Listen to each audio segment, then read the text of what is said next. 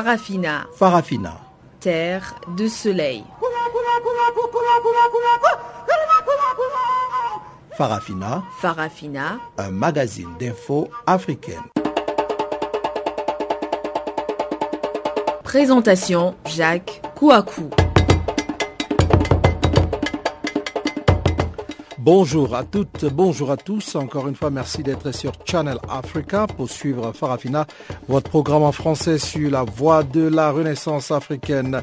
Nous sommes encore ensemble aujourd'hui pour une heure d'information panafricaine qui va nous permettre de parler de la Côte d'Ivoire, et bien, déblocage des salaires en Côte d'Ivoire, mais aussi de sécurité. Les chefs de l'État africains appelés à respecter leurs engagements sur la Cour pénale internationale. Selon Aboubakri Boudji, la rencontre africaine pour la défense des droits de l'homme, il ne s'agit pas pour les pays africains de se retirer de la Cour pénale internationale, mais plutôt de mettre en place des systèmes juridiques adéquats pour mettre fin à l'impunité à tous les niveaux.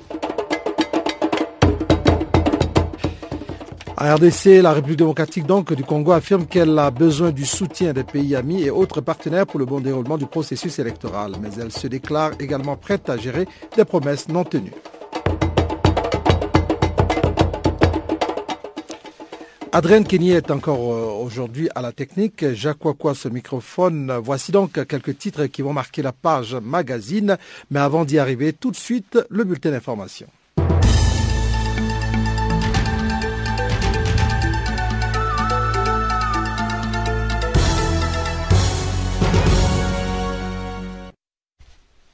Commençons par l'Égypte. Une tentative d'attentat suicide a été déjouée à Luxor.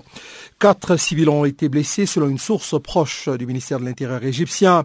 Les touristes qui se trouvaient dans le temple y ont été immédiatement consignés par la police qui a sécurisé les lieux. Aucun n'a été blessé, a affirmé un haut responsable du ministère des Antiquités sur place. L'explosion aurait eu lieu dans le parking du temple de Karnak dans lequel les trois assaillants sont parvenus à accéder. L'un d'entre eux était muni d'une ceinture d'explosifs qu'il a détonné alors même qu'aucune cible ne se trouvait à proximité. Les forces de sécurité ont alors ouvert le feu sur les deux autres assaillants, dont au moins un était muni d'un fusil d'assaut. L'un a été tué, l'autre grièvement blessé à la tête. L'Égypte est le théâtre de nombreux attentats depuis que l'armée a destitué et arrêté le président élu Mohamed Morsi en 2013 et que le nouveau pouvoir du président Abdel Fattah al-Sisi a lancé une très sanglante répression contre ses partisans. Mais jusqu'alors, les cibles de ces attaques étaient exclusivement les forces de sécurité. D'après une source au ministère de l'Intérieur, citée par l'agence de presse MENA, les assaillants voulaient attaquer un quart de touristes près du temple. En 1997, Luxor avait déjà été la cible d'une attaque terroriste perpétrée par le groupe islamiste Gamat Islamia, coûtant la vie à 58 touristes et 4 Égyptiens. Si l'attaque de ce mercredi n'a encore pas été revendiquée, le ministère des Antiquités a d'ores et déjà annoncé un renforcement de la présence policière dans les différents sites touristiques du pays. Au Mali, des djihadistes abattent un gendarme. Les terroristes ont lâchement tué l'adjudant Bassia Kakone à Mycénie, a affirmé un ministre sous le couvert de l'anonymat, dénonçant une attaque terroriste. Selon un élu, local de Mycénie, une trentaine de djihadistes ont attaqué pendant la nuit le camp militaire de la ville au cri d'Allah Akbar, c'est-à-dire Dieu est le plus grand. Ils ont pris le contrôle du camp militaire où ils ont mis leur drapeau noir, a déclaré cet élu sous le couvert de l'anonymat. Les assaillants ont ensuite tiré sur le poste de la gendarmerie et de la police. Ils ont un gendarme, a-t-il ajouté. La mort du gendarme a été confirmée par une source de sécurité malienne selon laquelle les djihadistes terroristes avaient mené une attaque organisée. Certains disent qu'ils sont venus du Burkina Faso, mais c'est probablement de la Côte d'Ivoire qu'ils sont venus parce que Mycénie est à 20 km de la frontière ivoirienne. Ils ont parcouru une partie du chemin en véhicule et une autre partie à moto et à pied, a affirmé cette source de sécurité. Le pays partage une frontière d'environ 500 km avec la Côte d'Ivoire et d'un millier de kilomètres avec le Burkina Faso, compris avec le nord du Mali où se concentrent les attaques djihadistes. Côte d'Ivoire, euh, un mort dans des manifestations de jeunes de l'opposition. Les marches éclatées non autorisées organisées mardi par les jeunes de la Coalition nationale pour le changement, en abrégé CNC, parti d'opposition regroupé, et qui ont été marquées par des violences dans certaines localités de la Côte d'Ivoire, ont fait un mort à Guiglo, c'est dans l'ouest, et des dégâts matériels, indique un communiqué du ministère de l'Intérieur et de la Sécurité annonçant des poursuites contre les auteurs de ces manifestations illégales. Restons toujours en Côte d'Ivoire pour cette fois-ci parler des déblocages de salaire de la fonction publique, enfin effectif en Côte d'Ivoire donc. Cela faisait 27 ans qu'ils attendaient cette mesure. Les fonctionnaires ivoiriens ont constaté la bonne nouvelle sur leur bulletin de paie de mai 2015. Leurs salaires indiquaient Plutôt, leurs salaires indiciaires ont été débloqués avec de notables augmentations à la clé. Je n'ai pas remarqué la différence, c'est mon collègue qui a attiré mon attention. Hervé est fonctionnaire depuis 2009 et son salaire vient de connaître une augmentation de 13 787 francs CFA. Il s'agit de l'avancement prévu par la réglementation ivoirienne, mais celle-ci n'était pas appliquée depuis 1988.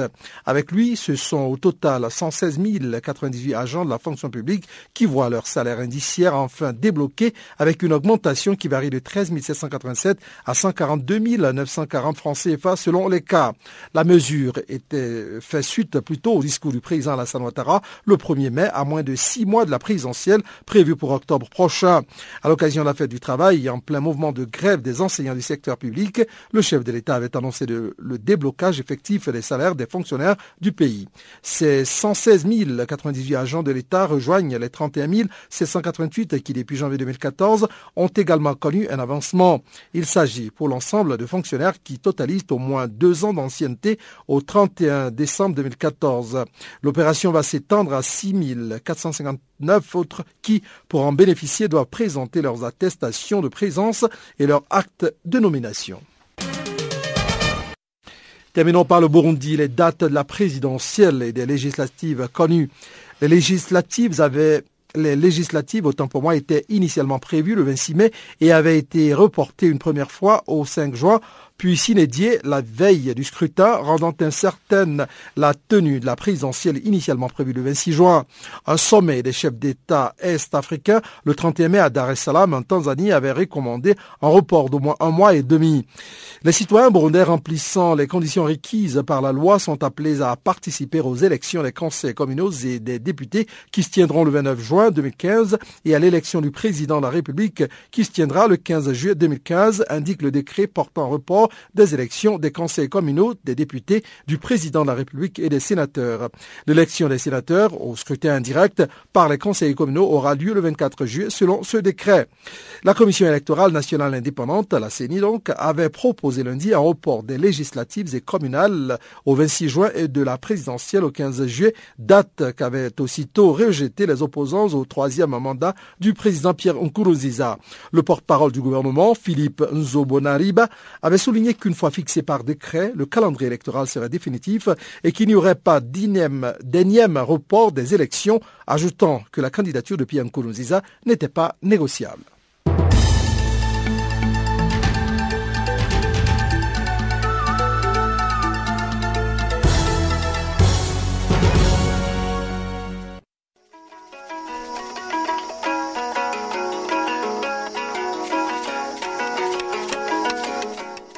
Bonjour, je m'appelle euh, Papa Wimba.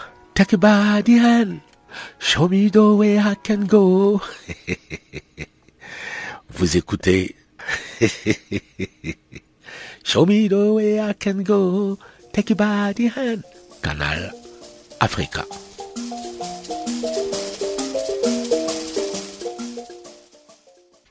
Ouvrons à présent la page magazine en commençant par la Côte d'Ivoire. En Côte d'Ivoire donc, de réels progrès ont été enregistrés dans les domaines de la sécurité et de la lutte contre l'impunité. C'est ce qu'a déclaré Aïchatou Midaoudou, représentante spéciale du secrétaire général pour la Côte d'Ivoire.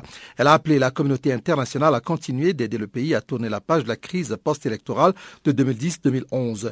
Des détails ici avec Juliette Ilondo la Côte d'Ivoire a observé des réels progrès dans la gestion de la crise de la période post-électorale. C'est ce qu'a déclaré la représentante spéciale du secrétaire général de l'organisation dans ce pays, Aïchatou Mindaoudou. C'était à l'occasion d'une réunion du Conseil de sécurité des Nations Unies consacrée à la situation en Côte d'Ivoire. Elle s'est dite confiante mardi pour l'avenir du pays à quatre mois de l'élection présidentielle. Je suis confiante et optimiste pour le futur de la Côte d'Ivoire, cependant il convient de rester vigilant. Dans quelques mois, la Côte d'Ivoire organise organisera les premières élections après celles de 2010. C'est un tournant décisif pour le pays, a expliqué Aïchatou Mindaoudou dans un exposé devant les membres du Conseil. Selon elle, l'environnement est très différent de celui qui prévalait en 2010. Beaucoup a été accompli depuis l'élection présidentielle d'octobre 2010. La stabilité se consolide progressivement, l'économie se développe de plus en plus et les populations ivoiriennes peuvent vaquer à leurs activités dans un environnement apaisé, a-t-elle souligné. Certes, des désaccords politiques subsistent encore, mais un consensus national en faveur d'un dialogue constructif se dégage de plus en plus. Le dialogue politique entre le gouvernement et l'opposition politique a repris le 26 mai après quatre mois d'interruption et 16 partis politiques y ont pris part. La représentante spéciale a toutefois noté qu'une certaine frange de l'opposition radicale semble de plus en plus opter pour des manifestations de rue. Aïcha Mindaoudou a rappelé qu'elle avait usé de son mandat de bons offices pour emmener le gouvernement et les partis politiques à dialoguer davantage pour encourager les populations à adhérer aux efforts déployés par les autorités pour renforcer la paix et la stabilité à travers le pays. En ce qui concerne la lutte contre l'impunité, la représentante spéciale a souligné que des enquêtes sur des crimes sérieux commis durant la crise post-électorale de 2010-2011 sont menées par la cellule spéciale d'enquête et d'instruction et elle a encouragé le gouvernement de Côte d'Ivoire à poursuivre ces enquêtes et à les mener à leur terme. Dans ce contexte, Aïcha Toumindaoudou a appelé la communauté internationale à continuer d'accompagner le pays à tourner la page de la crise post-électorale de 2010-2011. La création d'un environnement propice et apaisé avant, pendant et après l'élection présidentielle nécessitera aussi des avancées au niveau du dialogue politique dans le processus de désarmement, dans le domaine de la réforme du secteur de sécurité, de la justice, de la réparation des victimes et du retour des réfugiés, a-t-elle conclu. Aïcha Mindaoudou, représentante spéciale du secrétaire général pour la Côte d'Ivoire. Je suis confiante et optimiste pour le futur de la Côte d'Ivoire. Cependant, il convient de rester vigilant. Dans quelques mois, la Côte d'Ivoire organisera les premières élections après celles de 2010. C'est un tournant décisif pour le pays. Le renouvellement du mandat de l'ONUCI à cette étape importante illustrera encore une fois la volonté de la communauté internationale à consolider les acquis et à accompagner le pays à tourner la page de la crise post-électorale de 2010. La création d'un environnement propice et apaisé avant, pendant et après l'élection présidentielle nécessitera aussi des avancées au niveau du dialogue politique, dans le processus de désarmement, dans le domaine de la réforme du secteur de sécurité, de la justice, de la réparation des victimes et du retour des réfugiés. À cet égard, le soutien conjugué du Conseil de sécurité, des États membres, des partenaires régionaux et internationaux, de l'ONUCI et de l'équipe pays du système des Nations Unies demeure essentiel pour que la Côte d'Ivoire conduise sans désemparer jusqu'à leur terme tous ces processus clés. Farafina. Farafina. Terre de soleil. Farafina. Farafina. Un magazine d'infos africaine. Parlant présent des attentes de l'Union africaine, les chefs d'État africains appelés à respecter leurs engagements sur la Cour pénale internationale. Selon Aboubakri Boudji, la rencontre africaine pour la défense des droits de l'homme, il ne s'agit pas pour les pays africains de se retirer de la Cour pénale internationale, mais plutôt de mettre en place des systèmes juridiques adéquats pour mettre fin à l'impunité à tous les niveaux. On l'écoute. Vous savez que la Cour, euh, en général, euh, pour euh, aussi les autres cours. Il n'y a pas que la Cour pénale internationale. Aujourd'hui, vous prenez la Cour africaine des droits de l'homme et des peuples, le protocole portant création de cette Cour. Également, euh, les chefs d'État africains ont revu certaines dispositions pour dire que les chefs d'État qui sont en exercice bénéficient de l'immunité. Et dans la plupart des pays, c'est le cas. Et donc, la Cour en général, elle euh, peut intervenir dans les pays où les juridictions sont défaillantes, où on sent une mauvaise volonté, par exemple, de faire face à de graves violations des droits humains tels que le génocide, les crimes de torture, les crimes de masse.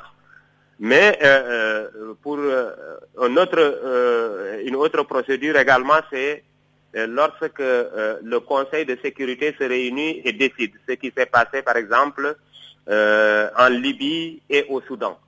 C'est dans ces cas d'exception que la Cour pénale internationale intervient. Mais non, nous considérons qu'il euh, n'y a pas que la Cour pénale internationale qui euh, ne s'attaque qu'au président déchu. Voyez ce qui se passe aujourd'hui au Sénégal. C'est après la chute de l'ancien président tchadien Hissène qu'on a pu le juger. Et ça a pris beaucoup de temps parce que le Sénégal, qui dispose aujourd'hui d'une loi à compétence universelle, euh, a voulu le juger, mais la Cour de la CDAO avait reproché au Sénégal euh, de ne pouvoir pas juger Hissène Abré sans qu'il y ait d'autres magistrats, notamment ceux qui ont été euh, commandités par l'Union africaine, ce qui a conduit à l'accord entre le gouvernement du Sénégal et l'Union africaine portant création des chambres extraordinaires africaines. Voilà, voilà un peu ça, c'est dans le contexte mondial.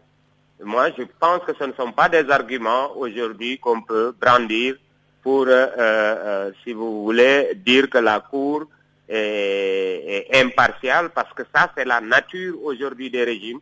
Il est très rare de voir un président en exercice poursuivi euh, par une cour, que ce soit la Cour pénale internationale ou les autres mécanismes que nous avons au niveau africain ou au niveau européen. Est-ce que vous pensez avec le progrès enregistré dans plusieurs pays africains, notamment en termes de justice, avec certains tribunaux spéciaux qui ont été mis en place, est-ce que vous pensez qu'à la longue, les pays africains, justement, pourront considérer se retirer euh, de, du tribunal pénal international, comme le suggère d'ailleurs le président en exercice Robert Mugabe? Oui, moi je pense que c'est ce cette attitude qu'il faut aujourd'hui euh, revoir pense que euh, ceux qui euh, disent qu'il faudrait aujourd'hui, par exemple, se retirer de la Cour pénale internationale, méconnaissent euh, tous les crimes relevant de la violation du droit international. Et il y a aujourd'hui des Africains, bien sûr, qui se plaisent à modifier leur constitution, à rester au pouvoir à vie. C'est le cas de Mugabe. Et là, nous regrettons qu'il n'est pas le seul. Il y a eu un peu partout en Afrique des tentatives de modification des constitutions, que ce soit en République démocratique du Congo, le cas du Burundi que nous vivons actuellement avec euh, les manifestations contre un troisième mandat. Euh, nous avons également le Gabon, euh, la Guinée équatoriale, le Togo récemment, euh, on a tenté au Sénégal, ça n'a pas pu marcher, au Niger. Voyez donc, ça c'est l'attitude même des chefs d'État africains qui ne s'explique pas. Parce que si on est conséquent avec soi-même, on sait qu'aujourd'hui, euh, euh, que ce soit en Afrique ou partout ailleurs, ceux qui commettent des crimes graves, ils doivent répondre de leurs actes. que ce soit maintenant par la Cour pénale internationale ou à défaut de pouvoir aujourd'hui, par exemple, faire euh, fonctionner la Cour ou bien de ceux qui veulent se retirer de la Cour, ils n'ont qu'à mettre en place des tribunaux compétents pouvant de, euh, euh, juger les Africains sur le sol africain. Malheureusement, nous considérons que les chefs d'État africains, par rapport à cette logique, ne sont pas conséquents vis-à-vis d'eux-mêmes. Parce que dans le droit international, quand il y a des crimes graves, on est euh, poursuivi soit par une juridiction compétente sur place, mais si on n'a pas ces juridictions, il faut extrader les dirigeants qui ont commis ces crimes-là auprès d'autres tribunaux compétents à les juger.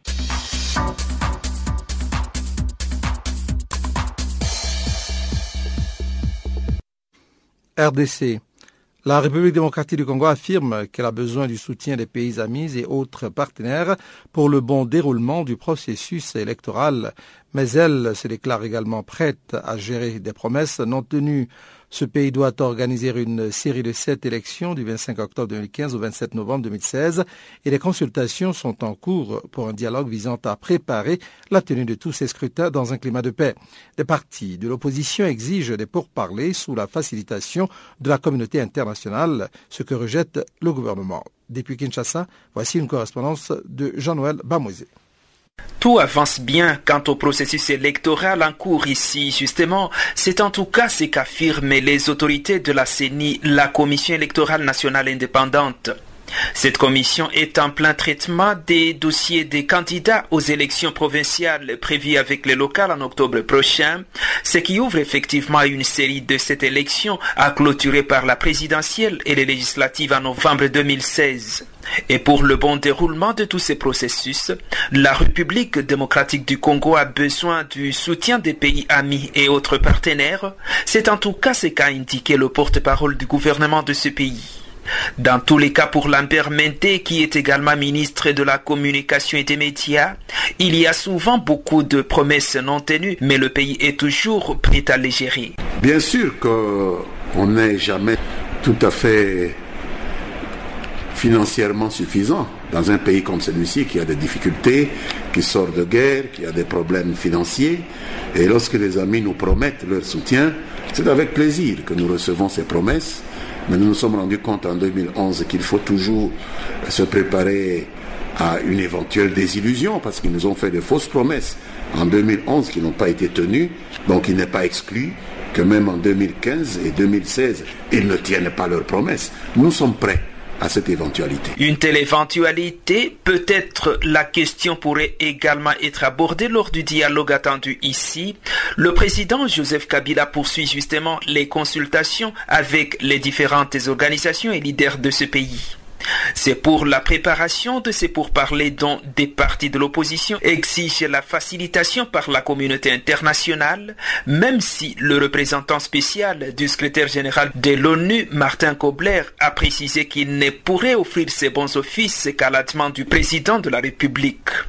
Une belle leçon de diplomatie selon toujours le porte-parole du gouvernement congolais Lambert Menté qui estime également que Martin Kobler a pleinement raison. Kobler, je pense, a donné une belle leçon de diplomatie aux gens de l'opposition qui croient qu'un représentant du secrétaire général peut assumer une action de leadership en lieu et place du président Kabila pour mettre les Congolais ensemble pour se parler. Il leur a dit qu'il était prêt à offrir ses bons offices si et seulement si le président Joseph Kabila le lui demandait. C'est comme ça que les choses doivent se faire et je suis étonné que dans l'opposition, les gens croient que les choses peuvent se faire autrement, qu'un représentant du secrétaire général accrédité auprès d'un chef d'État peut convoquer le dit chef d'État avec son opposition pour assurer je ne sais quelle médiation sous forme de jugement dans des querelles entre le chef de l'État et son opposition. Un chef d'État, c'est un chef d'État. Il a été élu par le peuple et le représentant du secrétaire général a été accrédité auprès de lui.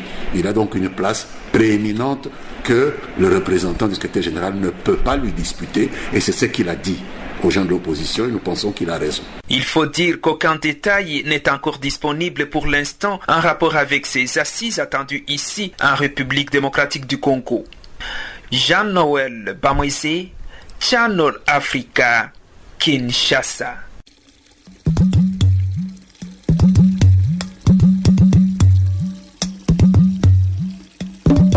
Vous écoutez Channel Africa à la radio et sur internet www.channelafrica.org.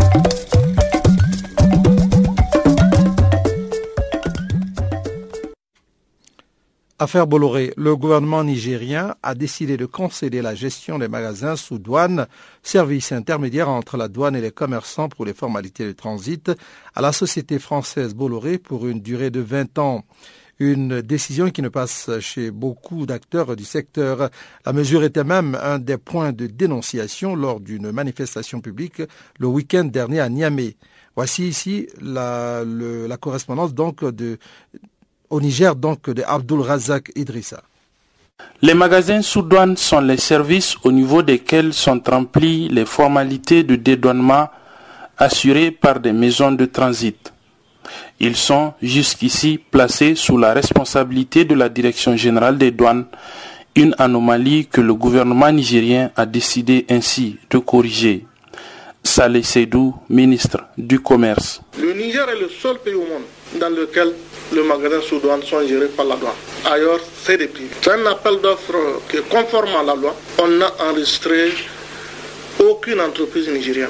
La convention de concession avec l'adjudicateur qui est Bolloré Africa Logistique a été signé le 28 octobre 2014 pour 20 ans, pour un coût d'environ 20 milliards de francs CFA. À l'intérieur de ce coût, il est prévu dans la convention que les privés nigériens puissent participer à hauteur de 15% du capital. Et ce 15%, ce n'est pas la limite. Elle peut être, elle peut être renégociée à la hausse en tenant compte de l'importance et de l'intérêt que les Nigériens accordent à ce projet. Néanmoins, la décision est contestée notamment par le syndicat des agents des douanes, Bourema Hamidou, et le secrétaire général du SNAD. Vous ne pouvez pas comprendre aujourd'hui que Bolloré prenne tout. Je dis bien tout, parce qu'il ne faut pas oublier que Bolloré, c'est d'abord un, un, transitaire. Bolloré, c'est aussi un transporteur. Bolloré, c'est un constructeur de routes. Et Bolloré, c'est tout simplement un commerçant. Il est devenu aujourd'hui gestionnaire des magasins sous douane. Ça, au niveau du Central Mad et au niveau du SNAD, on ne compte pas accepter ça. Nous allons nous battre. Là où Bolloré n'a pas, pas beaucoup de chance, c'est que même les opérateurs économiques ne sont pas d'accord. Parce que les prix que Bolloré propose sont des prix faramineux. Je pense qu'il serait bien que les gens se retrouvent pour rediscuter, pour trouver une solution de sortie. Sinon, ce n'est pas une situation vivable. Les agents de transit, eux aussi, voient dans cette décision leur mise à l'écart par le gouvernement, censé pourtant les protéger, selon le secrétaire général du syndicat, M. Amadou Lawali. Nous n'allons pas accepter à ce que quelqu'un se permette de venir gérer, qui a le même métier que nous. Nous sommes des Nigériens.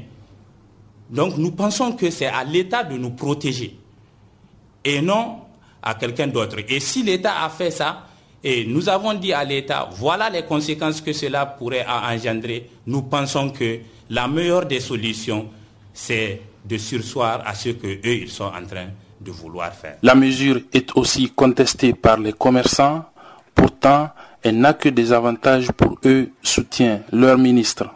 Ces activités, dans les dispositions de la Convention, permettront de réduire le temps de traitement des marchandises de 10 heures à 1 heure, de réduire les délais de stockage des marchandises grâce à de nouveaux équipements et matériaux installés, d'annuler le risque d'avarie et de vol des marchandises, d'améliorer, d'accélérer les procédures et les formalités douanières en ramenant les faux frais à zéro, mais aussi d'accroître les recettes de l'État. Autre chose, il est prévu d'importants emplois directs et indirects à créer en plus aussi des impôts et taxes qui sont perçus par la douane. Ce n'est pas à Bolloré de percevoir les impôts et les taxes. C'est la douane qui continue à faire ce travail avec tous ces avantages. Nous, au, au, niveau du gouvernement, au niveau de la tarification, nous avons pensé qu'à partir d'aujourd'hui, en attendant qu'une solution consensuelle. Soit trouvée, que nous puissions maintenir le statu quo actuel. Le statu quo actuel veut dire quoi? Que la gestion par les services des magasins sous continue. En attendant de trouver des solutions consensuelles. La remise en cause de la concession de ces magasins sous douane au groupe Bolloré Africa Logistique Niger était entre autres exigences des organisateurs d'une importante manifestation le week-end dernier dans les rues de Niamey. Les manifestants craignant une hausse des prix des produits de première nécessité avec les nouvelles tarifications que la société Bolloré Africa Logistique va imposer aux commerçants qui n'hésiteront pas à le répercuter sur les prix pratiqués sur les.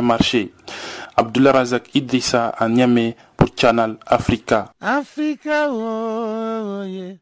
Africa, oh, Africa, Africa, Africa, Africa. Eh. Je m'appelle Salif Keita. Vous écoutez Channel Africa, la voix de la renaissance africaine.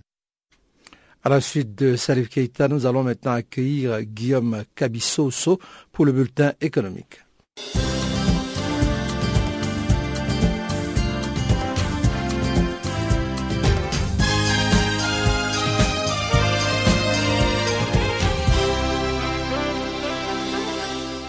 Bonjour. Selon les ministres sud-africains du commerce et de l'industrie, Rob David, un marché commun de libre-échange composé des 26 pays africains, dont les produits intérieurs bruts cumulés s'élèvent à 1000 milliards de dollars et le nombre de personnes à 625 millions, sera lancé à Tchad Melchek.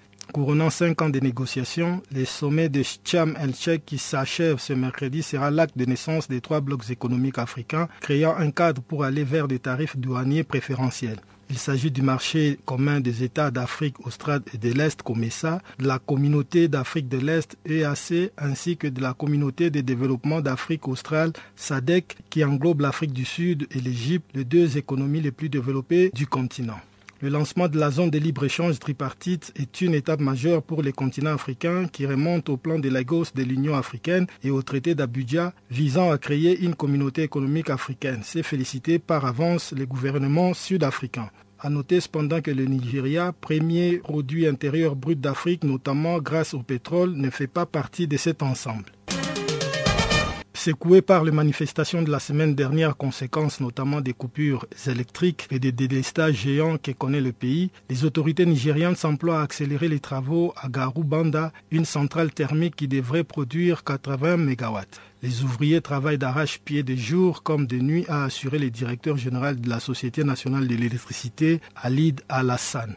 Maintenant, ce sont des travaux de montage, de câblage et de tests qui sont en cours. Et nous pensons que d'ici la fin de l'année, ce sera prêt et la centrale sera opérationnelle, a déclaré le patron de la Nigelec. Reste maintenant à trouver les 13 milliards de francs CFA qui manquent pour acheter les derniers moteurs diesel qui monteraient la puissance de la centrale à 100 MW, ce qui correspond à peu près à la moyenne de consommation électrique de Niamey, la capitale et sa région. Toutefois, afin d'asseoir son autonomie énergétique et ne plus dépendre du bon vouloir de l'interconnexion avec le Nigeria, Niamey s'est engagé sur deux autres projets beaucoup plus lointains, le barrage de Kandaji et l'usine à charbon de Salkadama confiée à une société américaine.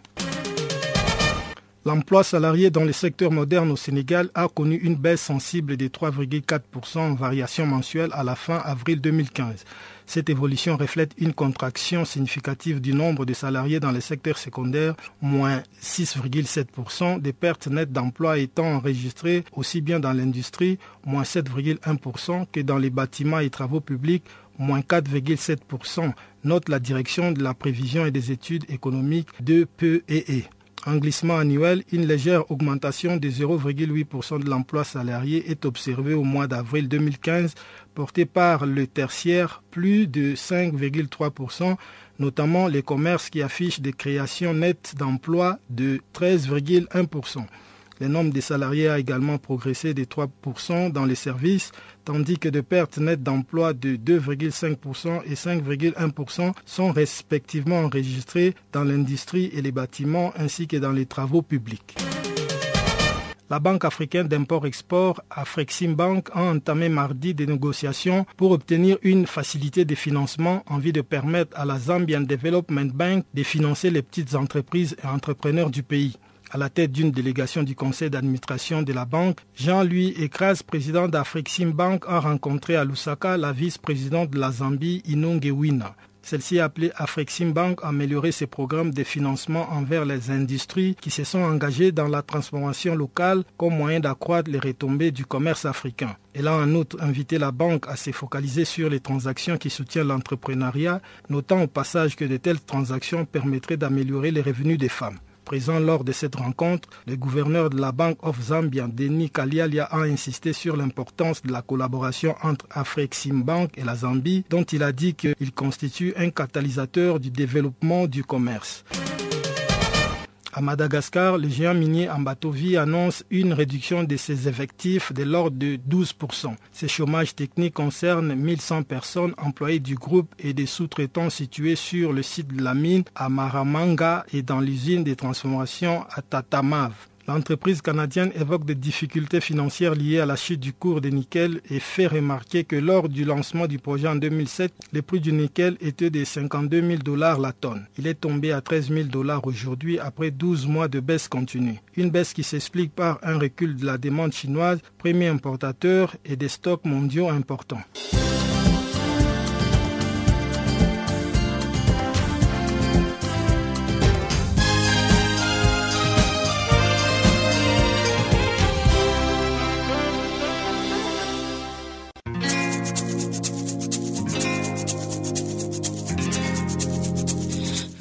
Écoutez Farafina, un programme en français sur Canal Afrique émettant de Johannesburg.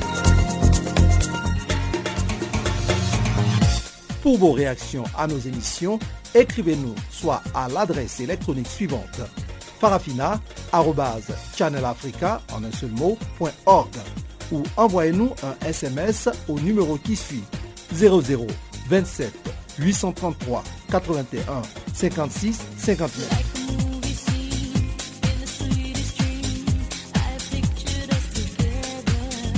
Notre adresse électronique farafina channelafrica en un seul ou par SMS 0027 833 81 56 59.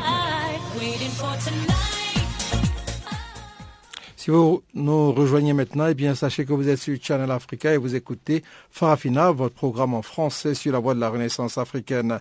Dans la seconde partie de notre programme, nous allons commencer par l'Érythrée pour dire que les pays qui accueillent les réfugiés érythréens ont l'obligation de les protéger. C'est ce que rappelle Human Rights Watch après la publication du rapport de l'ONU sur les violations des droits de l'homme dans ce pays. Pour Philippe Dame de Human Rights Watch, comme les autorités refusent de discuter des violations des droits de l'homme, les autres pays doivent assister ceux qui fuient la répression dans leur pays. On l'écoute. C'est un, rapport qui est extrêmement important, hein, très fouillé, près de, de 500 pages, qui est basé sur plus de 400 interviews de, euh, de victimes et de personnes qui ont fui l'Érythrée, et tous ces témoignages sont concordants. Euh, il montre en fait euh, que la situation des droits de l'homme en Érythrée est absolument horrifique, avec l'utilisation de la torture, de la détention arbitraire, de l'utilisation du service militaire quasiment infini, qui, qui pousse en fait de nombreux Érythréens à, quitter leur, pays. Alors, dans, dans, des situations où où la situation des droits de l'homme est extrêmement difficile, euh, euh, il est important qu'un rapport comme celui-ci euh, vienne étayer le besoin d'action de la communauté internationale sur la situation des droits de l'homme dans ce pays, mais aussi qu'elle apporte protection aux milliers d'Érythréens qui, chaque jour, chaque mois, quittent leur pays, non pas pour des raisons économiques uniquement, mais pour fuir cette répression qui est inacceptable. Et, que pensez-vous justement de ce rapport, surtout que l'Érythrée a réagi euh, vivement et ni en bloc en fait tout ce qui est écrit euh, euh, sur ce rapport? Qu'est-ce que vous pensez en tant que Human Rights Watch de ce rapport et de la situation que vivent de nombreux Érythréens sur le terrain? Eh bien, c'est un rapport qui concorde absolument avec les conclusions qui sont celles de Human Rights Watch depuis plusieurs années. nous avons nous-mêmes travailler en interrogeant des, personnes qui ont fui le pays euh, sur la situation dans le pays et, nos, conclusions euh, sont les mêmes que celles du rapport, à savoir qu'un service militaire quasiment infini qui pousse qui force ces personnes dans des situations de, quasi-travail forcé, une répression euh, euh, sans, sans, une répression totale contre, contre toute voix discordante, est effectivement quelque chose que nous-mêmes on a pu, on a pu vérifier. Et ce qui est intéressant, c'est que le gouvernement rejette les allégations et les conclusions qui sont celles du rapport, mais a, également rejeté depuis des, années et des années tout observateur des droits de l'homme, qu'il soit d'ONG internationale ou régionale, ou qu'il soit du, système des Nations Unies. Si le gouvernement érythréen n'avait rien à cacher, il devrait, il aurait dû euh, laisser les enquêteurs de l'ONU, laisser les enquêteurs des organisations euh, des droits de l'homme internationales avoir accès au pays et, vérifier la situation par elle-même. Dans ce cas-ci, euh, les témoignages absolument concordants de centaines et de centaines de réfugiés qui parlent de, la situation qu'ils ont subie dans leur pays euh, ne, peut mener qu'à une seule conclusion, à savoir que le gouvernement euh, reste dans une situation de déni malgré des preuves de plus en plus accablantes sur sa responsabilité dans cette répression. Est-ce que euh, récemment vous avez pu approcher euh, les, autorités sur justement les différentes violations des droits de l'homme? Le gouvernement érythréen refuse de discuter de la situation des droits de l'homme en interne. C'est ce qu'il fait avec les ONG, c'est ce qu'il fait également, ce qu'il a fait également avec euh, la rapporteure spéciale de l'ONU et cette commission d'enquête, dont le rapport vient d'être publié. le gouvernement cherche surtout à dorer, redorer sa, réputation internationale en, niant les allégations de violation de droits de l'homme, en, cherchant à, réintégrer euh, les systèmes internationaux, notamment pour plus d'aide au développement. La réalité, c'est que euh, la source principale de l'exode massif euh, des forces vives du pays est liée surtout à cette répression qui s'abat sur eux. Ce rapport, c'est non seulement un message clair au gouvernement érythréen, mais c'est aussi un message euh, fondamentale à l'ensemble de la communauté internationale. Euh, du fait de, la gravité euh, de la, situation, de la situation à l'intérieur du pays, le rapport conclut que chaque État qui reçoit des réfugiés érythréens doit continuer à les protéger, doit ne pas les refouler. Il y a un rôle également pour les États de, à protéger les personnes qui ont fui cette répression, mais le, rapport souligne également la responsabilité de certaines compagnies internationales, multinationales, qui continuent à, à, travailler en Érythrée alors que des allégations fortes d'utilisation de travail forcé continuent d'apparaître à travers l'économie du pays.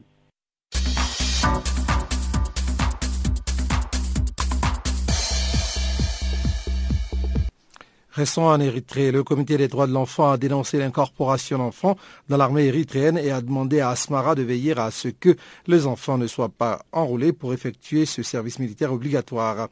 Les experts de l'ONU ont publié ce mercredi à Genève leurs observations finales concernant le rapport de l'Érythrée qui a été examiné le 20 mai dernier. À cette occasion, Asmara avait rappelé que si la conscription la conscription est une obligation nationale. Il ne s'agit pas de l'imposer indéfiniment. Suzanne Ao Azuma, membre du comité des droits de l'enfant de l'ONU et co-rapporteuse pour le rapport de l'Érythrée, donne ici plus de détails au micro de nos confrères de Radio ONU.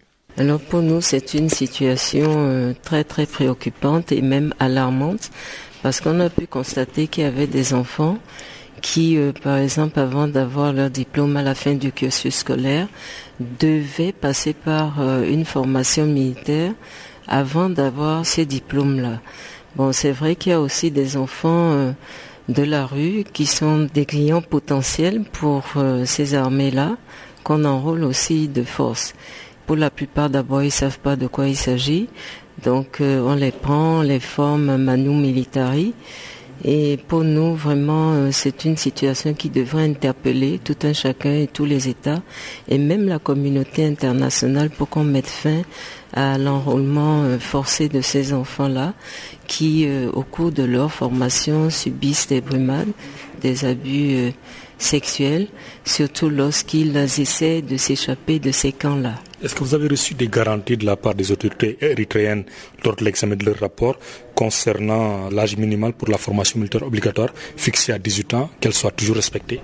Oui, je voudrais d'abord euh, vous, vous informer de comment d'abord ça s'est passé, ce dialogue-là. Ça a été pour nous très pénible et difficile parce que c'est vrai, c'est vrai.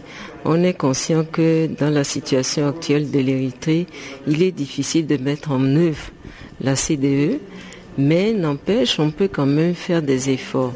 Bon, ils ont promis qu'ils allaient revoir leur législation pour amener donc l'âge à 18 ans. Mais entre ce qui est écrit et ce qui est dit, il y a la réalité, il y a des marges. Donc on, se demande vraiment est-ce que cette garantie qu'ils nous ont donnée va pouvoir se tenir? Donc il va falloir un travail de surveillance et de contrôle et de pression aussi pour amener ce pays vraiment à respecter cet âge-là. Et avant cette conscription militaire, il y a souvent aussi des camps d'entraînement précédents, ces enrôlements militaires, souvent appelés Sawa ou Ouya. Comment vous jugez-vous cela?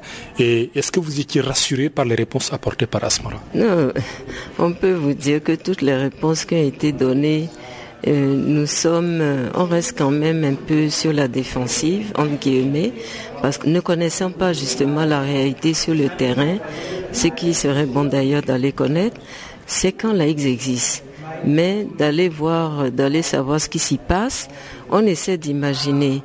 Et euh, pour nous, euh, c'est quand normalement on devrait pouvoir les fermer et puis avoir des structures plus souples pour des enfants de 18 ans. L'autre problème aussi soulevé par l'examen du rapport de l'État, c'est le manque de données. Est-ce que on ne sait pas combien d'enfants sont enrôlés dans ces camps, dans ces camps militaires, dans ces camps de formation adulte. On sait, on n'a aucune idée par rapport à l'ampleur du problème. C'est exact parce que ce n'est même pas par rapport seulement au camp, c'est sur l'ensemble du pays, c'est sur toute la problématique de l'enfant qu'il n'y a pas de données. Alors on se demande si c'est pas une stratégie volontaire du pays de ne pas justement donner des chiffres pour que ça reflète la situation, pour que ce soit alarmant et autres. Alors euh, la question c'était pourquoi ce pays protège ses données et, ne veut pas en parler. Donc euh, il va falloir aussi euh, peut-être faire de la pression pour avoir des chiffres, des données, parce que sans les données, on ne peut pas avoir des stratégies pour pouvoir avoir des activités pour réduire, par exemple, le taux de mortalité, le taux de l'excision et autres. Le dernier rapport de la commission d'enquête du Conseil des droits de l'homme sur l'Érythrée s'est inquiété de l'exil de beaucoup d'Érythréens, dont des enfants. Et dans les observations finales du comité des droits de l'enfant, vous avez aussi noté que des hauts gradés de l'armée seraient impliqués dans ce qui pourrait être comme un trafic d'êtres humains. Qu'avez-vous constaté, vous, surtout par rapport au sort des enfants? Alors par rapport euh, à ces informations, c'est vrai, nous les avons reçues, mais ce qui serait peut-être indiqué, c'est qu'il y ait vraiment une enquête fiable sur ce, ce sujet-là parce que bon, nous sommes quand même à des milliers de kilomètres dire que il y a des hauts gradés tout ça qui sont impliqués, ok. Mais concrètement, qu'est-ce qu'on a comme données palpables et tout ça? Et qu'est-ce qu'on peut demander par exemple à ce pays? Peut-être c'est d'attirer l'attention, de tirer la sonnette d'alarme. Il faudrait pas qu'ils soient impliqués, par exemple, dans la traite des enfants, parce qu'il y a aussi euh, euh, euh, la problématique de la corruption, où euh, on prend de l'argent en échange d'un enfant et autres, et que ben, les enfants sont vendus.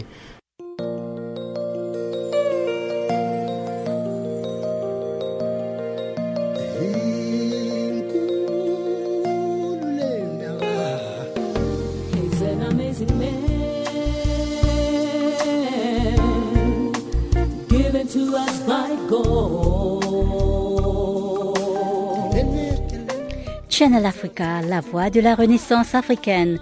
Écrivez-nous sur notre page Facebook Channel Africa. Faites-nous des tweets French Farafina ou bien Channel Africa 1.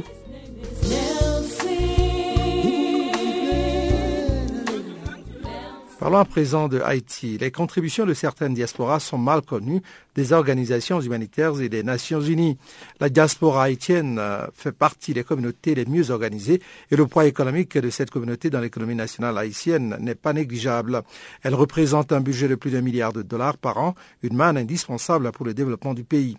Cette aide a décuplé, surtout depuis le tremblement de terre de 2010, et se manifeste sous plusieurs formes. Marie-Josée Montrose, directrice exécutive du groupe des associations régionales d'Haïti, basée à New York, nous en dit plus. Et la diaspora haïtienne, mais euh, bien avant le tremblement de terre, a toujours été vraiment euh, intéressée euh, envers Haïti. Mais depuis 2010, la diaspora a vraiment adapté, adopté un, rôle très actif en termes de euh, provision de ressources, en termes de euh, volontariat, en termes de partenariat et euh, surtout surtout en termes d'assistance assistance économique. Comment vous organisez-vous par exemple, pour faire envoyer de l'équipement, par exemple médical ou consort, depuis ici jusqu'à Haïti? Bon, il y a des organisations qui sont en partenariat avec d'autres organisations multinationales qui arrivent à transférer leurs équipements en Haïti. Et également, nous utilisons le, processus de cargo et, et pour, pour, envoyer ce qui doit être, être envoyé en tant qu'équipement lourd. Est-ce qu'on sait à combien s'élève, par exemple, la contribution financière de la diaspora haïtienne aux États-Unis? Le dernier chiffre, c'est 1,6 billion de dollars avec un B. C'est beaucoup d'argent. Comment est-ce que cette aide a été intégrée par les autorités? Nous devons considérer qu'il y a quand même une certaine faiblesse au niveau de notre gouvernement en Haïti parce qu'il faudrait quand même inclure euh, la diaspora dans certains, disons, dans certains rôles euh, au niveau gouvernemental en Haïti. Mais nous ne sommes pas encore là. Alors nous, attendons, et nous espérons parce que nous, nous en, termes d'économie, nous participons ici et nous espérons également participer là-bas. Mais l'aide en Haïti est surtout répartie au niveau des associations régionales, au niveau euh, des multinationales en Haïti et des organisations non gouvernementales. Pensez-vous que le gouvernement se méfie de la diaspora?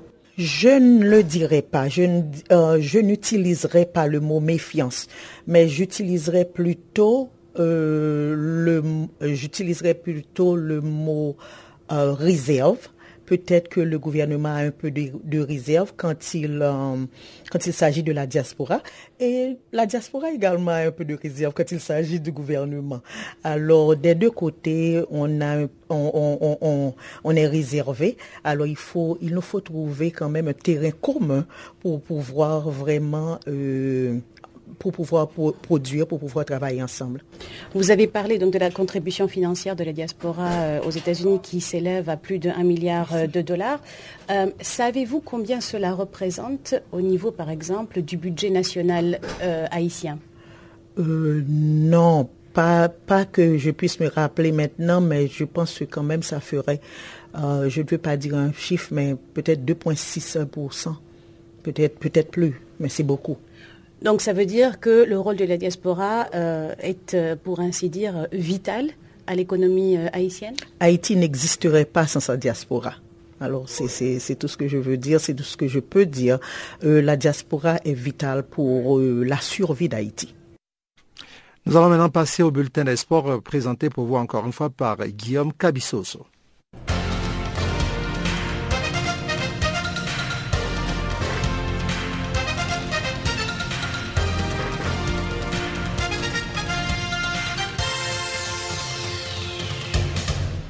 Bonjour à toutes et à tous. Dans un duel 100% africain en huitième de finale de la Coupe du Monde de moins de 20 ans qui se joue en Nouvelle-Zélande, le Mali a sorti le grand jeu pour venir à bout du Ghana sur un score lourd de 3-0. Dans une partie qui aura mis du temps à véritablement se lancer à Wellington, il aura fallu attendre la 20e minute pour voir Diadier trouver le chemin de but pour les Aiglons.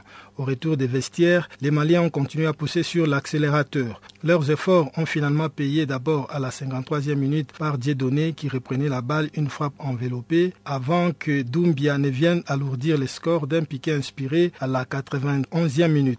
De quoi ouvrir grandes les portes d'écart pour le poulain de Fenyeri Diara qui seront opposés aux vainqueurs du match entre le Nigeria et l'Allemagne. Ce sera le 14 juin prochain à Westpac Stadium de Wellington. Grâce à cette victoire, les Aiglons ont pris une belle revanche sur les Blacks Satellites par rapport au match pour la troisième place de la dernière Coupe d'Afrique des Nations de moins de 20 ans où les Blacks Satellites étaient sortis vainqueurs sur la marque de 3 à 1. Dans les autres trois matchs de ce huitième de finale joués ce mercredi, la Serbie a battu la Hongrie sur le score de 2-1, une victoire obtenue après prolongation à la 118e minute de jeu. Qualification aussi pour les États-Unis et le Sénégal, tombeurs respectivement de la Colombie 1-0 et de l'Ukraine 3-1 au tir au but, car au coup des sifflets final, Sénégalais et Ukrainiens étaient à un but partout. En quart de finale, la Serbie affrontera les États-Unis alors que le Sénégal va rencontrer le vainqueur de l'explication entre l'Autriche et l'Ouzbékistan. La journée de jeudi prévoit les quatre dernières rencontres des huitièmes de finale dont l'affiche nous réserve des chocs suivants. Autriche, Ouzbékistan, Allemagne, Nigeria, Portugal, Nouvelle-Zélande et enfin Brésil, Uruguay au mondial féminin qui se déroule au Canada, dans une explication très disputée, la France a battu l'Angleterre sur les scores de 1-0. Bien qu'étriquée, la victoire de Bleu leur permet d'occuper provisoirement la première place, puisque dans l'autre match du groupe F, la Colombie et le Mexique se sont séparés dos à dos, score du match un but partout. Dans le groupe E, le Brésil affiche déjà ses ambitions après sa victoire 2-0 sur la Corée. Victoire qui place les Brésiliennes en tête du groupe, d'autant que dans l'autre rencontre de ce groupe E, l'Espagne a été contrainte au nul 1-1 par le Costa Rica.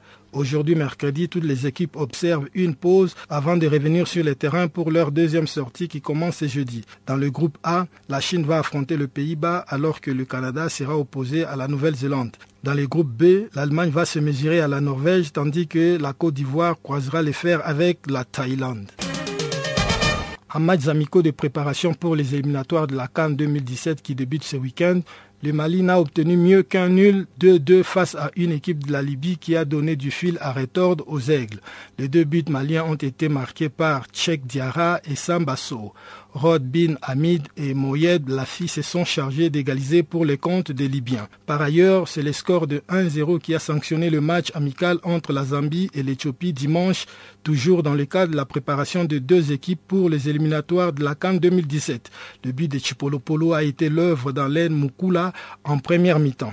Pour leur part, les léopards de la RDC ont réalisé un match nul d'un but partout contre les Lions du Cameroun mardi, en match amical international joué en Belgique.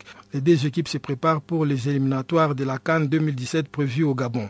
Les léopards ont été les premiers à ouvrir les scores à la 11e minute grâce à Jordan Botaka. Les Lions indomptables ont égalisé à la 39e minute par Henri Bedimo.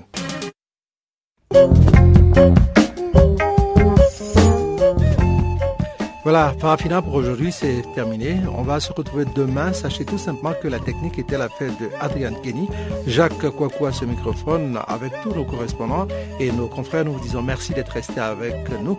On va se retrouver donc sur la même onde demain. Au revoir.